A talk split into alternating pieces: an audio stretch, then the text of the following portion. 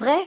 Alors, on arrive devant la plus grande, l'œuvre maîtresse de Diego Rivera. On la connaît sous le nom d'épopée du peuple mexicain.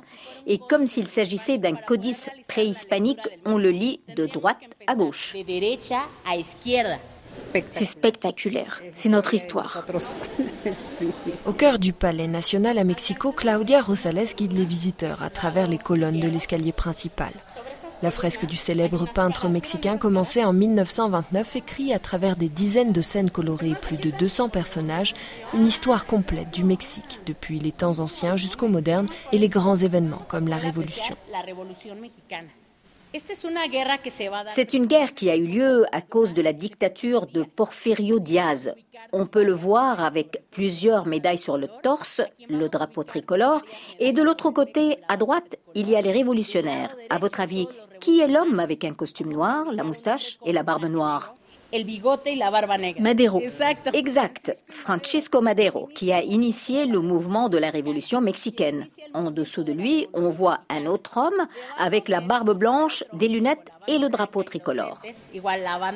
Venustiano Carranza. Venustiano Carranza. Muy importante, ya que con él se crea la constitución que nos rige actualmente, la de 1917. Tout autour du patio central, d'autres œuvres murales de Rivera décrivent des scènes de la vie quotidienne préhispanique, une manière de participer à la reconstruction culturelle du Mexique, explique la conservatrice du palais Carmen Socedo. Ce modèle créé ici par Diego Rivera, on le retrouve dans les autres monuments gouvernementaux du pays. Il y a des artistes locaux qui émergent et dans d'autres États, ils font leur propre peinture murale en racontant, en plus de l'histoire nationale, les histoires locales. En sortant du palais présidentiel, il suffit de traverser la place du Zocalo pour revenir aux origines du muralisme. Le collège San Ildefonso accueille toute cette génération de jeunes artistes. Riviera, Roscoe, Siqueiro, Charlot. L'ancienne école a été le cœur de l'effervescence culturelle des années 20 et ses murs en portent encore la trace. Le muralisme, non seulement au Mexique, mais aussi dans le monde, a été une nouvelle forme d'expression. Il était question de sortir des musées, des maisons, s'approprier les villes et les rues. Il s'agissait de faire une peinture publique, non pas une peinture de chevalet qui aurait décoré les maisons de la bourgeoisie, mais bien une peinture pour le peuple. Selon Carmen Tostado, la coordinatrice des lieux, les muralistes n'ont eu de cesse de chercher les sources de l'identité mexicaine.